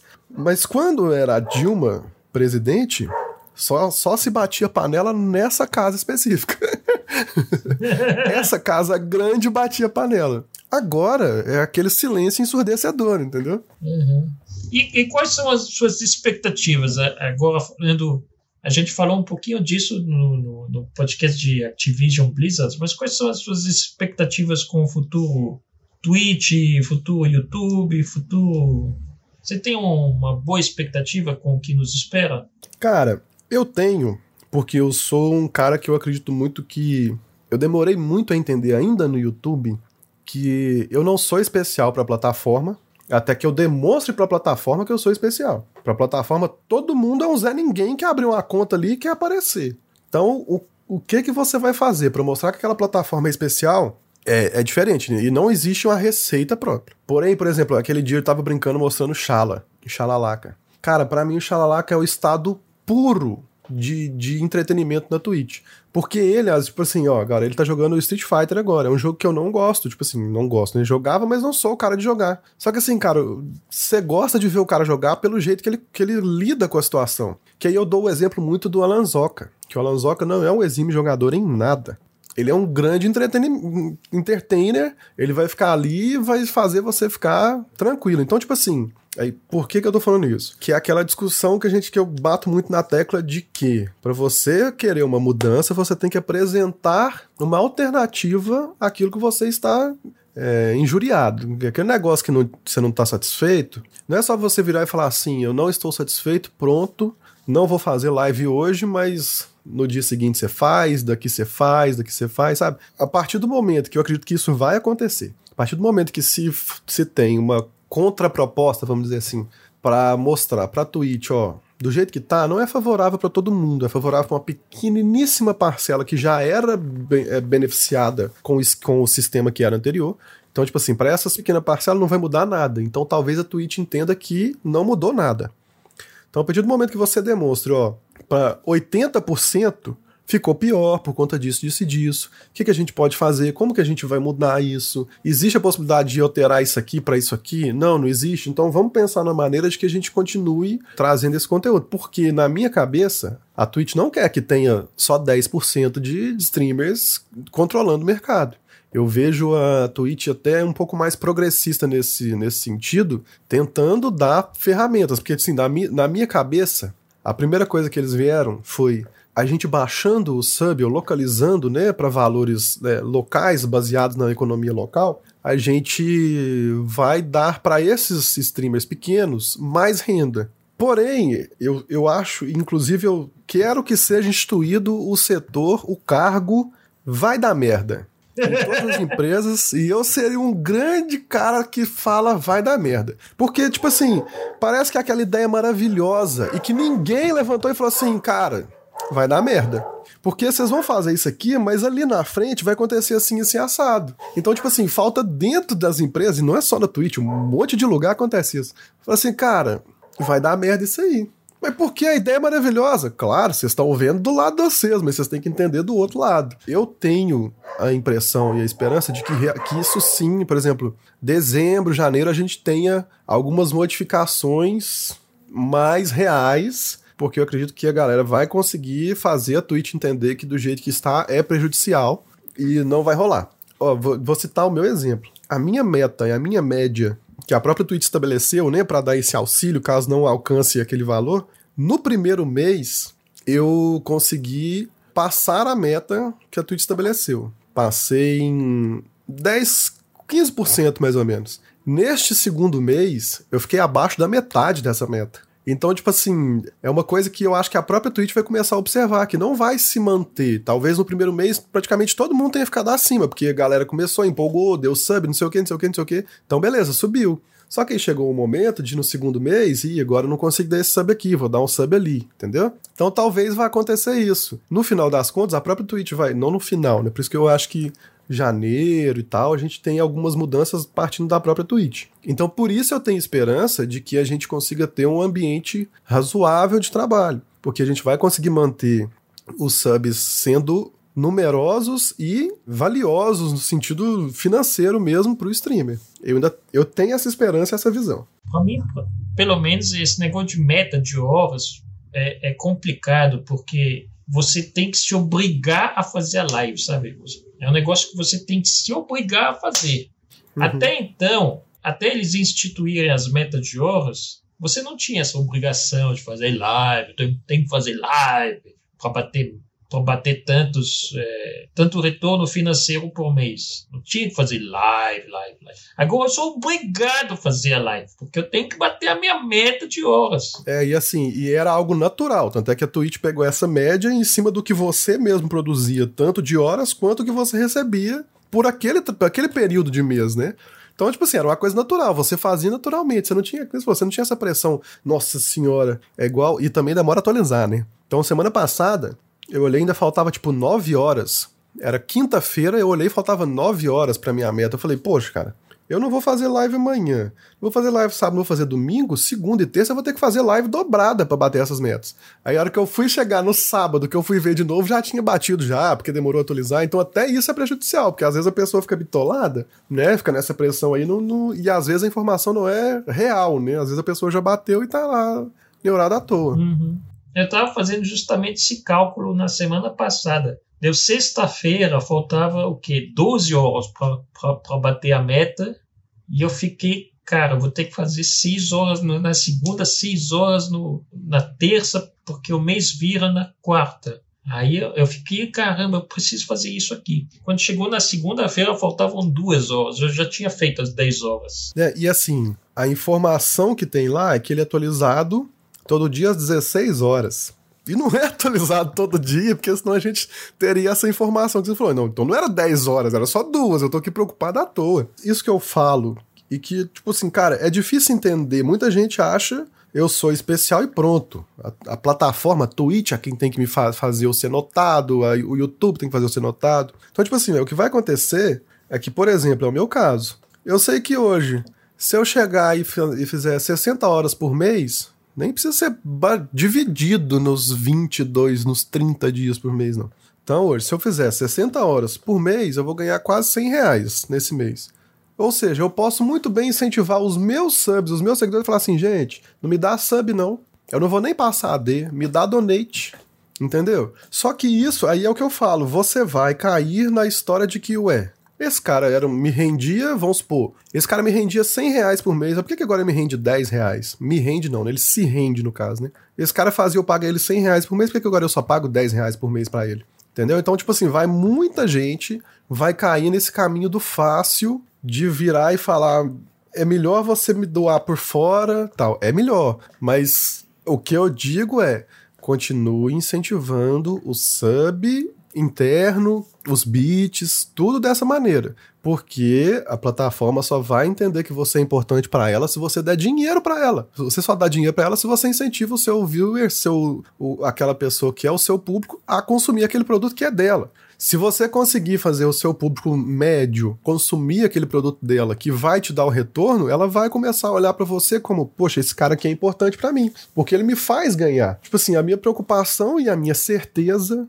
é essa. A galera vai desincentivar várias coisas para tentar ganhar mais, vai acabar depois a reclamar que a plataforma, que a Twitch não não tem aqueles mesmos olhos que tem para ela que como tinha antigamente. Aí vai botar a culpa na Twitch, vai, como diz, vai vai sentar em cima, vai passar o pano da, das atitudes, entendeu? E é muito tênue a, a, linha entre o se achar especial, né? Eu, eu, sempre acho que é meio tênue essa linha. É claro que você acha o seu conteúdo essencial, sabe? Você não está não tá produzindo aquele conteúdo se você não achar que o seu conteúdo vai fazer a diferença. Você tem esse, esse negócio de eu, eu me acho especial pelo conteúdo que eu produzo. E, e peraí, deixa eu só te fazer uma observação antes de você concluir. E você tem que achar, porque você tem que ser o primeiro a achar que seu conteúdo é bom, porque senão você não convence as outras pessoas que seu conteúdo é bom. Só que ao mesmo tempo, você não é especial para a plataforma, porque é aquela coisa, assim, é, é uma coisa que o YouTube me ensinou de certa forma, assim, meio que batendo na cara, sabe?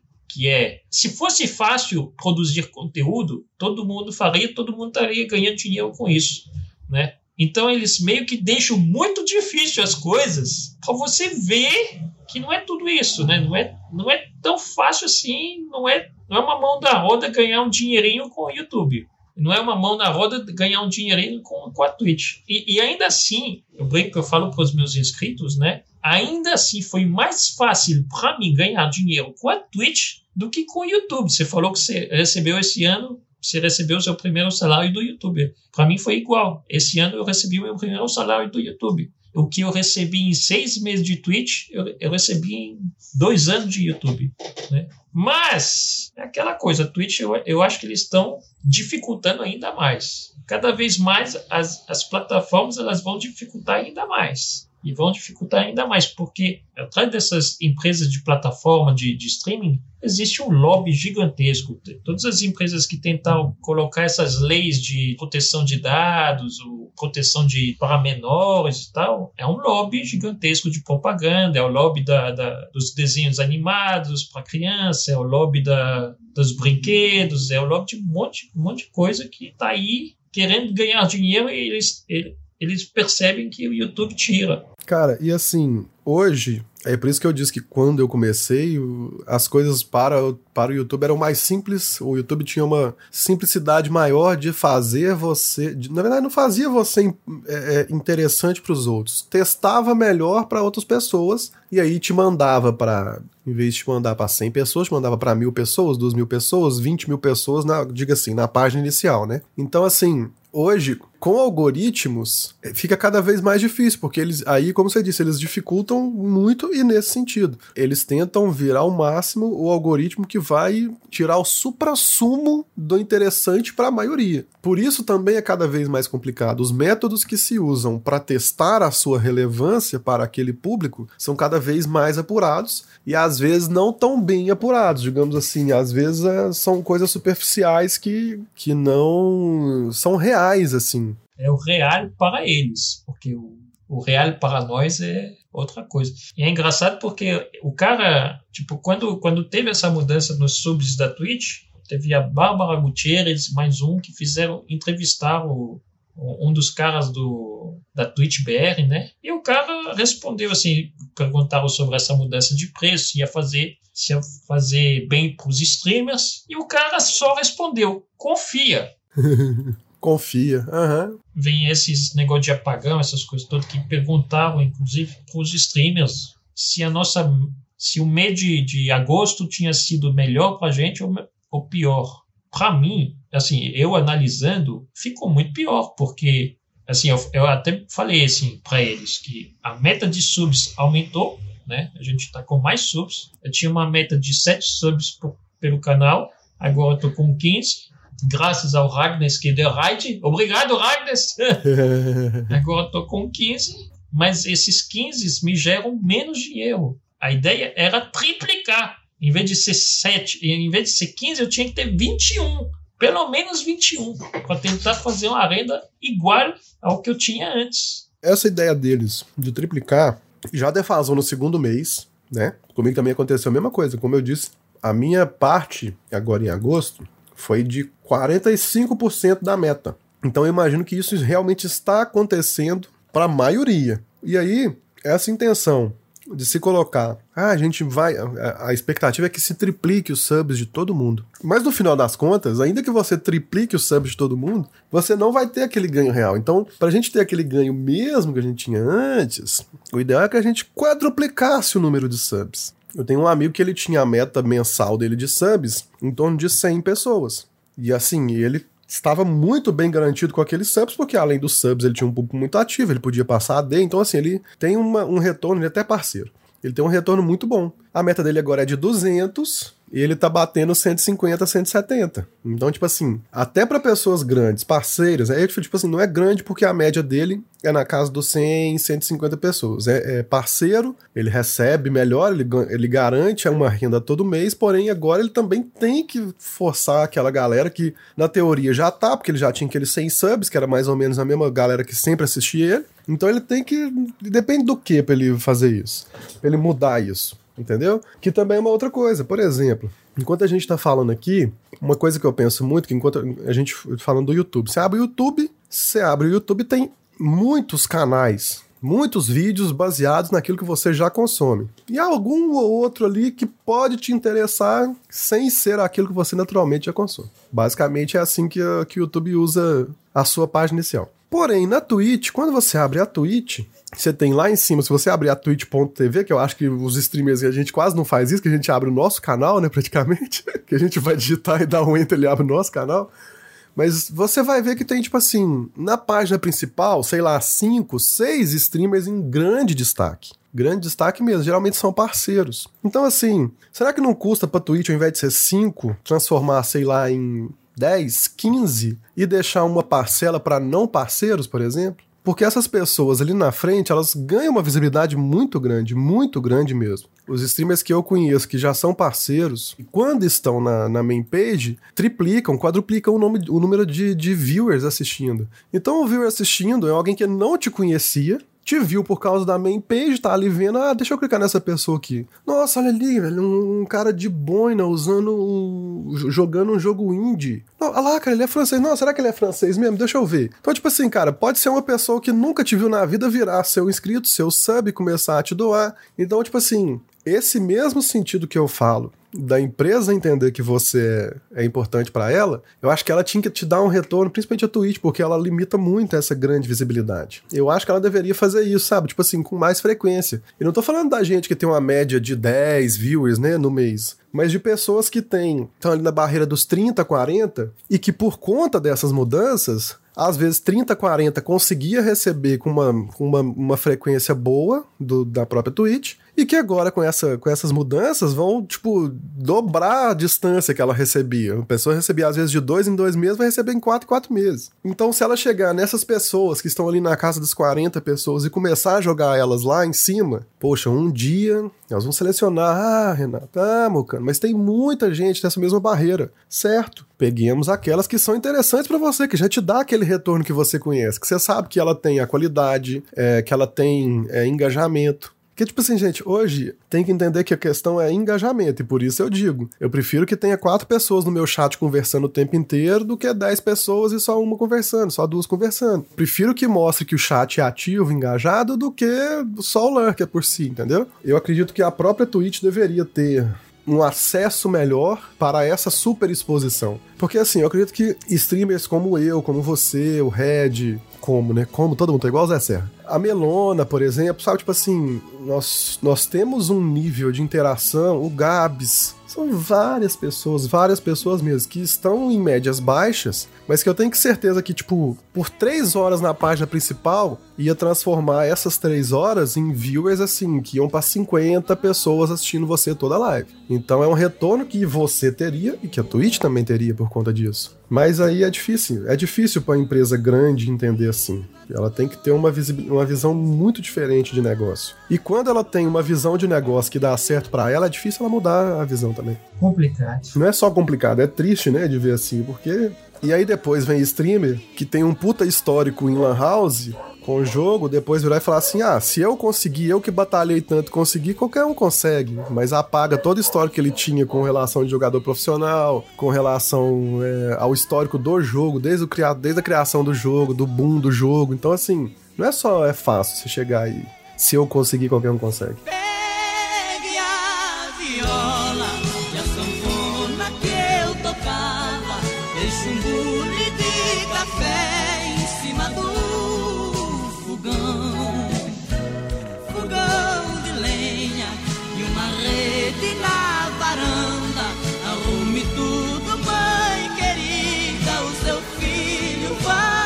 Vou, vou perguntar uma coisa. Lá no, nas cinco músicas que você me mandou, tem dois sertanejos, né?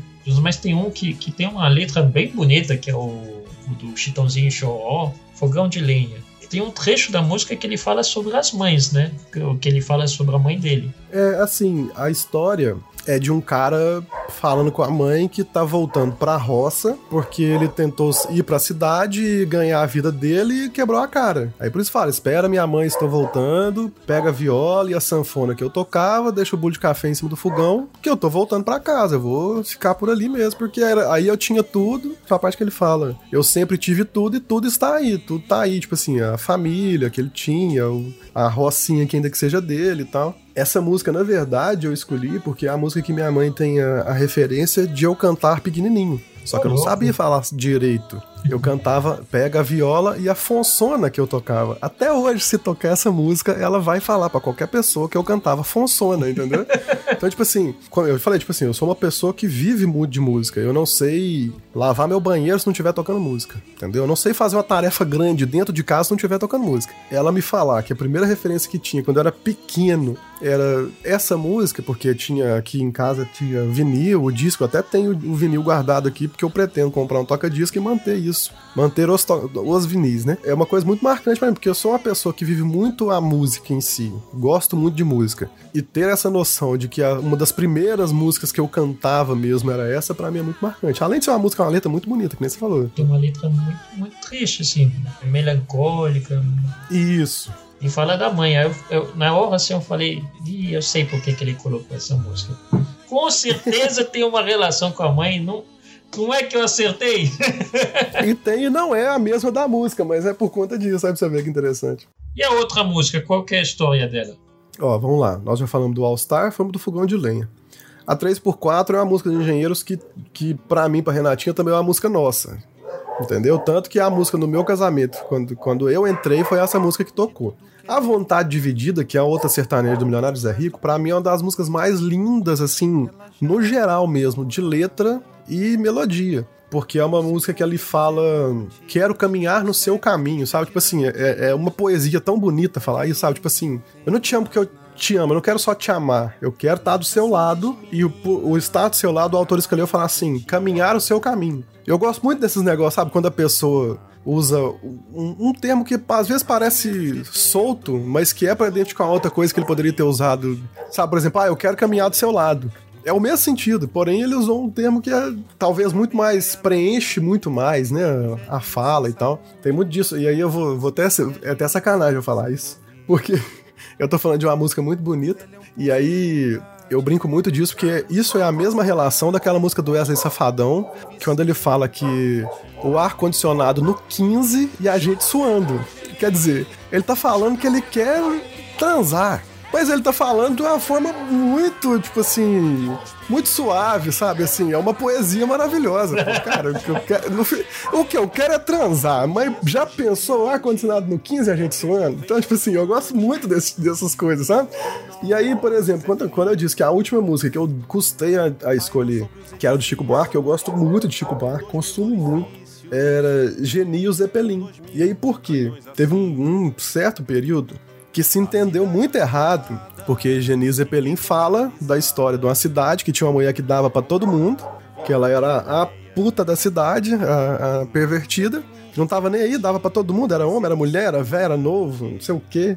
E aí de repente chega um cara querendo destruir a cidade, porém ele decide não destruir a cidade se aquela mulher lá quiser dormir com ele. E aí, tipo assim, ela dorme com todo mundo, mas ela tem ranço de cara rico. Não tá errado.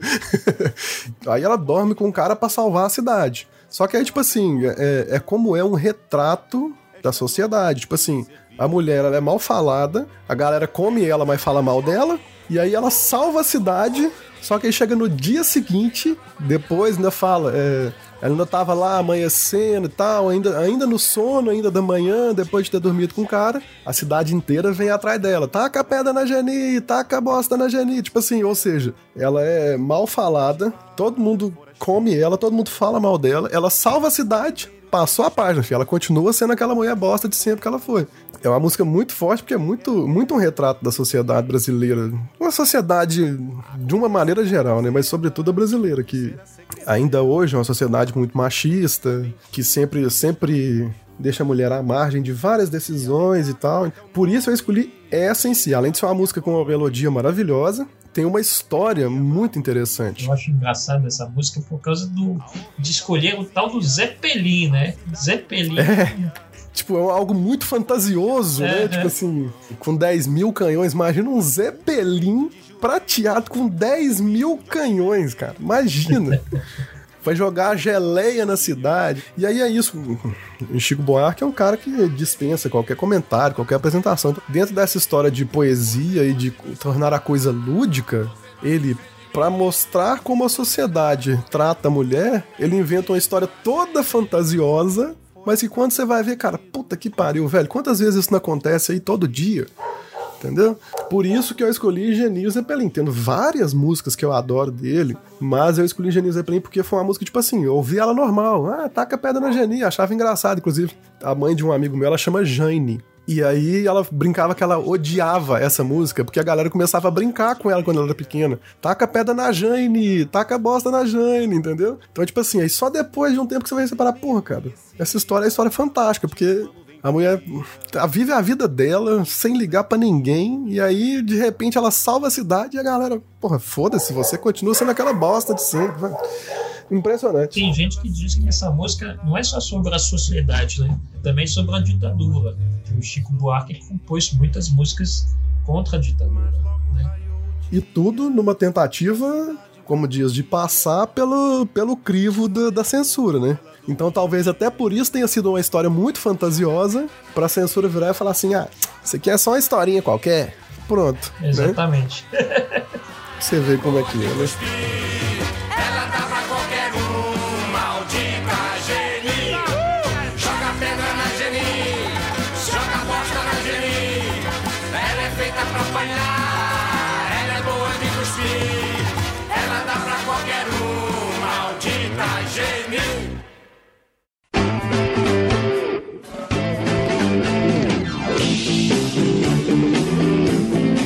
Gente, então vamos aos finalmente. Aí, finalmente, finalmente, a gente tem um, um quadro aqui do Rodada Dupla, que é exatamente o mesmo chupinhado ali da Maria Gabriela. de frente com Le Français. Aí eu falo uma palavra e você fala outra. Bate bola. hã? Bate bola. Então vamos começar aqui com um nome. Renato. Renato, tem, é Renato, não é Renata. Não, na verdade é Renato. É porque assim. Ai, Vou ter que explicar também, pô. Cara, é muito engraçado, porque tem um amigo nosso de infância que também, também foi padrinho do nosso casamento. Cara, é horroroso. A gente nunca sabe com quem ele tá falando. Que ele só fala assim, ô Renato, não sei o que, não sei o que. Ele não define se é Renato ou se é Renata. Uhum. Então, tipo assim, é por isso, o nome é Renato. Para no T aí, é isso. Agora, uma palavra. Putz. Cara, o pior é que você falou uma palavra e só vem na minha cabeça assim, eita! pra tudo que nós estamos vivendo, né? É, pô, aí pra você ver que sacanagem, né, velho? O mineiro tinha tantas palavras pra pensar e pensou em eita. Porra, e foi, pior que sabe por que eu pensei assim, cara, uma palavra, mas uma palavra pra agora? Uma palavra de tudo. E eu tô só no eita, porque, porra, eu vou ficar no eita. Porque o eita pode ser um eita trem bom, ou pode ser um eita porra. Eu- eu- pode ser misturado ali. Eita. E agora uma frase. Eu ia usar o ar-condicionado no 15 e a gente suando, mas é sacanagem. Ai, cara, uma frase. Eu sou o pior dos caras que pode colocar qualquer frase motivacional, porque eu detesto esse esquema de coach, de virar. "Ah!" Mas a minha frase vai ser muito. muito. Acredite e confie em si mesmo. Porque é aquilo que eu falei. Primeiro passo que o, o streamer ou qualquer pessoa tem, né? Qualquer profissional tem para convencer um público é convencer a si mesmo. Se você não se convence ou se você não acredita que aquele seu trabalho é bom, não vai ser mil pessoas que vão acreditar. Talvez só duas pessoas vão acreditar. Então, acredite e confie em você mesmo. E aí eu queria saber um jogo. Ó, você me apertou demais. Porque é o seguinte, pô, eu tenho três tatuagens e as três tatuagens são de jogo. Que são os jogos que, pra mim, são jogos que mudaram meu jeito de enxergar os jogos. Que é o The Witcher 3, o Skyrim e o Stardew Valley. Porém, eu acredito que um jogo, pra mim, eu ainda acho que seria o Stardew Valley. Que é um jogo tão tranquilo, tão relaxante, tem muita coisa legal pra você fazer e é uma coisa tão simples de pensar que um cara só fez aquilo tudo, sabe? Eu acho que por isso, pra mim, o, o War Concursinho vai, vai para ele por causa desse ponto, sabe? Você vê que um cara trabalhou e dedicou tanto a ponto de ter um, um, um jogo nesse nível e logo depois veio multiplayer. Então, tipo assim, pra mim, um jogo é ele. Eu ia perguntar na sequência um jogo de gerenciamento, mas eu acho que você, Stardew Valley, eh, se encaixa melhor. É, mas aí, tipo, talvez o gerenciamento. Eu acho que um jogo de gerenciamento, e aí eu não posso deixar de falar porque é quem me, me como diz, me fez ganhar dinheiro no YouTube depois de muito tempo, que é o Motorsport Manager, que é um gerenciamento de equipe de corrida, automobilismo eu adoro. Motorsport Manager seria o jogo de gerenciamento. E uma dupla sertaneja. Eu acho que Chitãozinho e Chororó, por tudo que. Não só que eles fizeram, porque a música sertaneja tem. Tinha Tonique Tinoco, que era a música caipira. Aí, depois de muito tempo, só a música caipira. Aí veio um Milionário Zé Rico, que foi uma música caipira mudando pra uma música mais de cidade, entre aspas, né? Ainda falando de muita coisa de roça, mas falando de várias outras coisas no, no- dia a dia do brasileiro. Mas aí, tipo assim, a transição de Milionários é Rico para que o que a gente existe hoje de, de sertanejo é Estãozinho Chororó. Então, tipo assim, o Estãozinho Chororó é aquela ponte do passado com o presente, sabe? Então, e também, pô, vou, vou, vou até fazer um, um, um meia-culpa aqui, que, por exemplo, o próprio Chororó, ele tem uma família estruturada, casado com a mesma mulher há trocentos anos já, quase mais de 40 anos, se não me engano. É, porque a Sandy tem 30 e poucos, deve ter uns 40 anos de casado, tem filhos que são muito bem educados, que fizeram um sucesso estrondoso, né? Sandy Júnior são um marco musical para a cultura pop brasileira, apesar de ter muita gente que nega e às vezes nem assume que gosta. Mas eu acho que até por isso, não só porque eles representam a música sertaneja, mas porque eles representam para a música em geral, para mim eles são a dupla sertaneja. Muito bom. É isso. Esse foi o Mocano. É nóis. É isso. Vocês têm mais alguma pergunta que vocês querem fazer pro Mocano? É agora ou nunca? Mocano já jogou bola? É um bom jogador? Cara, eu joguei muita bola. Se a Renatinha tivesse, cara, ia falar que eu sou ruim de bola. Só que ela é muito exigente. Eu não sou ruim, mas também não sou bom, não. Sou o meia-boca. Já fui no Mineirão assistir um jogo do Cruzeiro? Já fui no Mineirão assistir vários jogos do Cruzeiro. Vários mesmo. Inclusive derrotas tristes, mas. Tem carteirinha de, de assinante? Não, pior que não, porque não, não tem essa frequência, né?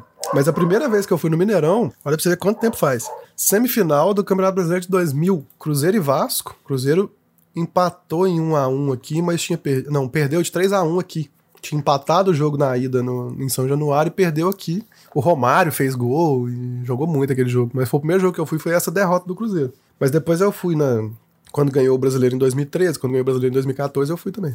Do Cruzeiro eu gosto muito da camisa. Camisa azul, bonita. Maravilhoso. Aliás, o próprio Cruzeiro lançou uma terceira camisa agora, né? Porém, verde, né? Em homenagem à raiz italiana que tem. Mas no anúncio da camisa verde, eles falaram: nenhum outro time no Brasil é associado tão rápido à cor azul quanto o Cruzeiro. Você botar uma camisa de futebol azul, a primeira imagem que você vai ter é que é uma camisa do Cruzeiro, né? Tipo assim, no Brasil, né? Mais até do que a camisa do Brasil azul, né? A segunda camisa. Sim, mais até do que a camisa do Brasil.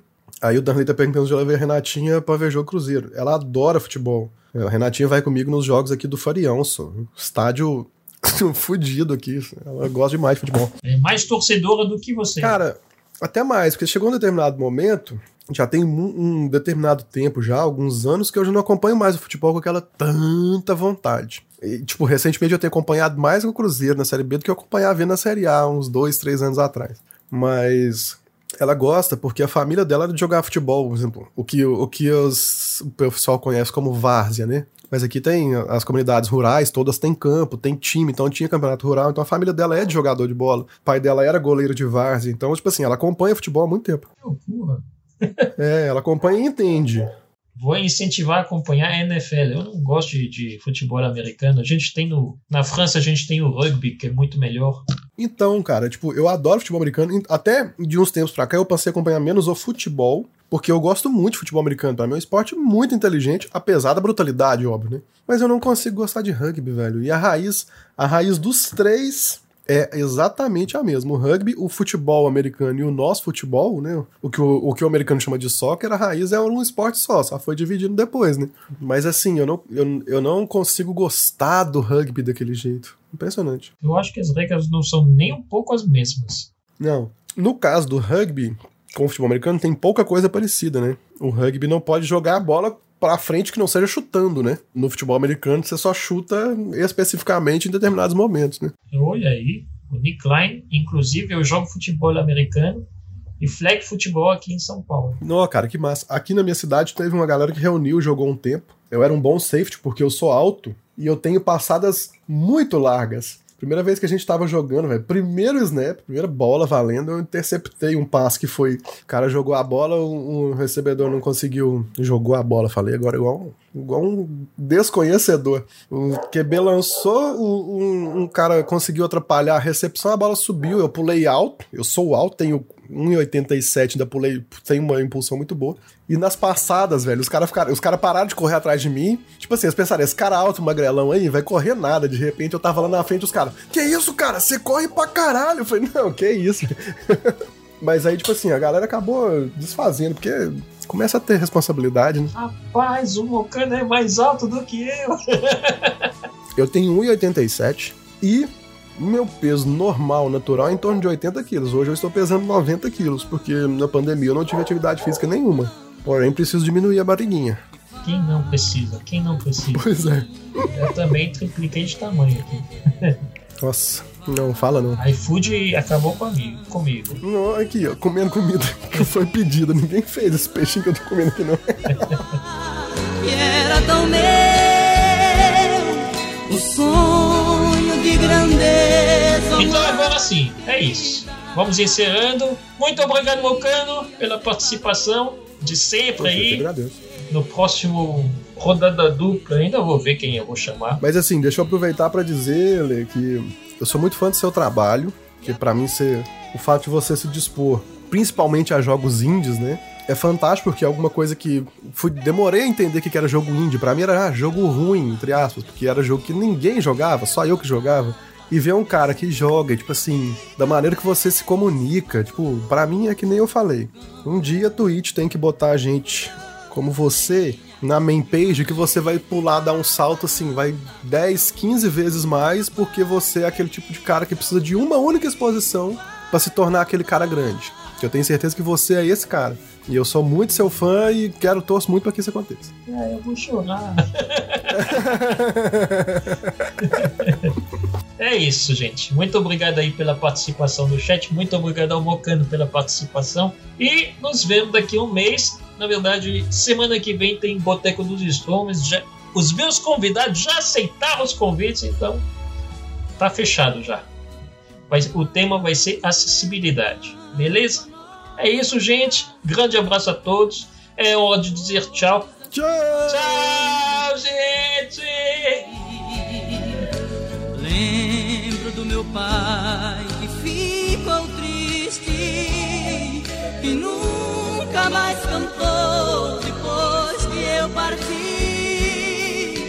Hoje eu já sei, oh mãe querida, nas lições da vida eu aprendi o que eu vim procurar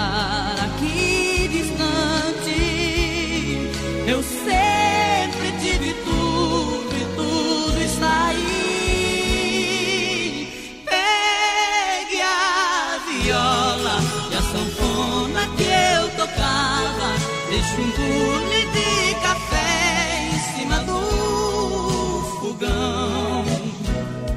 Fogão de lenha e uma rede na